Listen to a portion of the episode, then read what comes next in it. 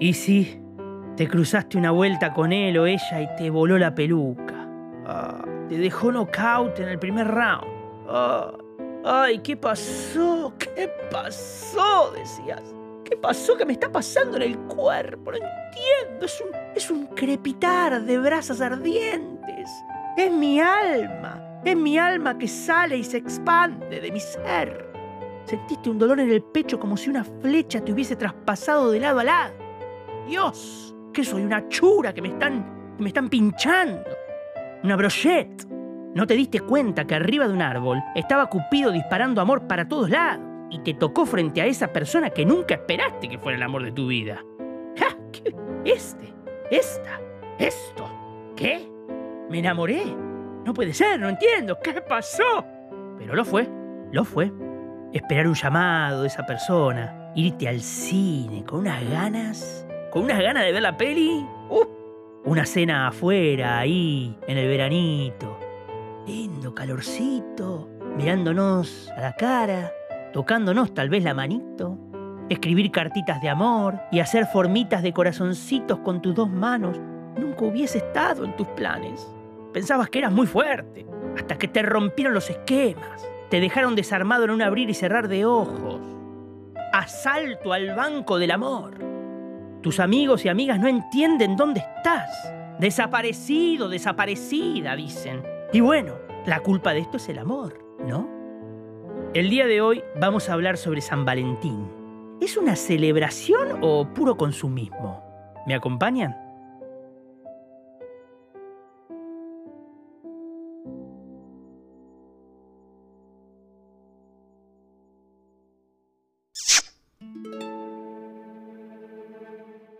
Mi amorcitos de mi vida, mis enamorades preferides. ¿Ya se dieron muchos besos? ¿Se regalaron flores y se cantaron muchas serenatas? No me digan que no se levantaron a la mañana al son de Si nos dejan, nos vamos a querer toda la vida. Ese bolero tan conocido. Revoleando ramos de rosas y tirando muchas formitas de corazoncitos con los deditos. Bueno, no importa. La cosa es que estamos en una encrucijada. El reloj de trío Los Panchos o me cago en el amor, en el amor, en el amor, me cago en el amor, me cago en el amor de Tonino Carotone. Si no escucharon ese tema, invito a que se culturicen con su poesía. ¿Me entienden? ¿Amor o venganza? Vamos a empezar preguntándonos, ¿sabemos cuál es el origen del día más señalado para los enamorados? La aposta es que hay mucha cháchara en torno a este día, pero lo que más gira en torno a este día es la sociedad de consumo. El día de San Valentín está puesto medio que de forma estratégica. Convengamos que nadie tiene excusa para dejar de comprar después de la Navidad, Reyes y antes de los carnavales y de Semana Santa. El día de San Valentín, el 14 de febrero, también conocido como el Día de los Enamorados, es un día en que millones de parejas de todo el mundo se regalan flores te escriben cartas jurándose amor eterno, además de ositos, bombones, tardes de cine, cafecito, birrita, todo chiquito, todo lo que ustedes imaginen, cualquier cosa que se imaginen es posible. El amor todo lo puede. Ponele. Sin embargo, el origen no está muy claro. A pesar de que es difícil conocer exactamente el origen de esta celebración y de quién es realmente San Valentín y por qué es el patrón de los enamorados, la historia se remonta a muchos siglos atrás, a unos tiempos ahora envueltos en la bruma del misterio.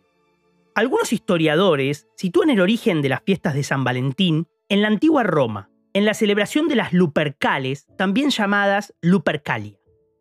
Estas fiestas se celebraban el 15 de febrero. Supuestamente la palabra deriva de lupus, lobo, un animal que representa al dios Fauno, que tomó el sobrenombre de Luperco y de Ircus, por el macho cabrío, un animal impuro.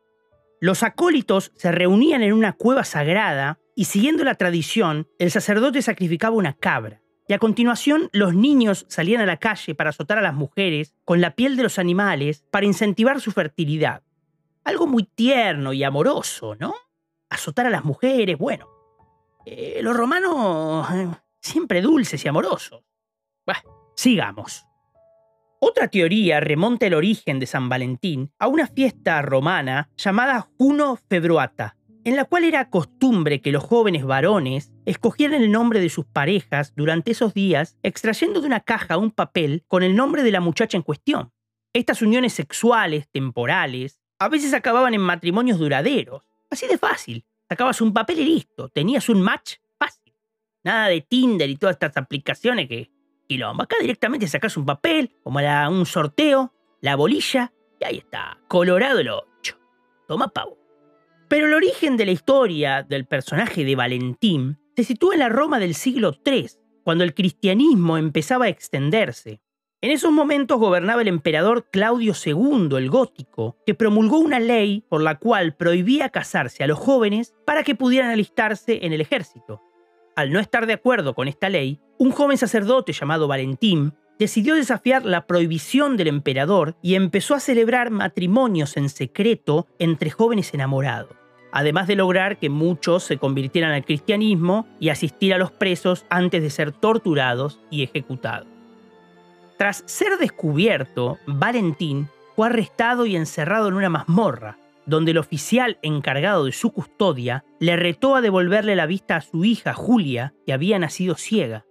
El joven sacerdote aceptó el reto y en nombre de Dios devolvió la vista a la joven, con lo cual logró que el oficial y toda su familia se convirtieran al cristianismo. A pesar del milagro, Valentín siguió preso y el 14 de febrero del año 269 fue lapidado y decapitado. La leyenda cuenta que Valentín, enamorado de Julia, mandó una nota de despedida a la muchacha en la que firmaba De tu Valentín, de ahí la expresión anglosajona con la que se firman las cartas de amor. From your Valentine. Julia, agradecida, plantó un almendro que dio hermosas flores rosadas junto a la tumba de su amado. De ahí el simbolismo de este árbol para expresar el amor y la amistad duradero. Aparte de que las rosas ahora, bueno, usted va a comprar unas rosas y le rompen el... porque le cobran una fortuna. Cada rosa que son de cristal o son rosas petrificadas del árbol de Julia. Vamos, che, no nos caguen. Bueno, siglos después, Valentín fue elevado a los altares y en el año 494 el Papa Gelasio I declaró el 14 de febrero el día de su martirio como el día de San Valentín.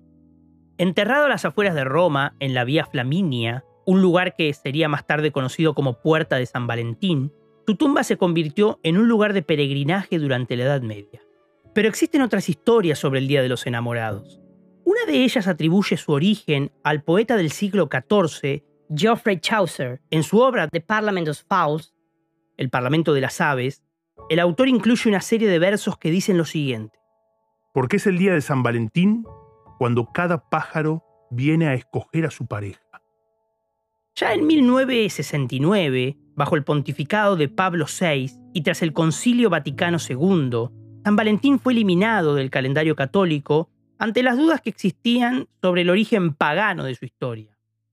Desde entonces, la Iglesia dedica el 14 de febrero a la advocación de los santos Cirilo y Metodio.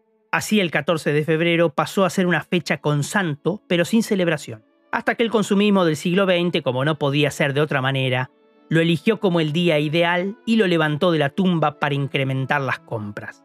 Porque si de algo sabe el consumismo, es de levantar muertos de su tumba para favorecer el negocio. Al parecer, en 1948 en España, tuvieron la idea de importar la celebración de San Valentín desde el mundo anglosajón y a esta iniciativa se le sumó una gran tienda de regalos llamada Galerías Preciado, que se la vio linda para hacer el negocio. A partir de ahí, fue tan exitosa la iniciativa que actualmente cada vez son más los lugares que se unen a esta famosa celebración. Desde la Galería Preciados promovieron la necesidad de hacer regalos a los seres más queridos. A principios del mes de febrero de ese mismo año, la prensa española ya publicaba anuncios en los que los grandes almacenes alentaba a la gente a celebrar el Día de San Valentín. Por lo que parece, no se puede luchar contra el amor, pero mucho menos contra las ganas de consumir.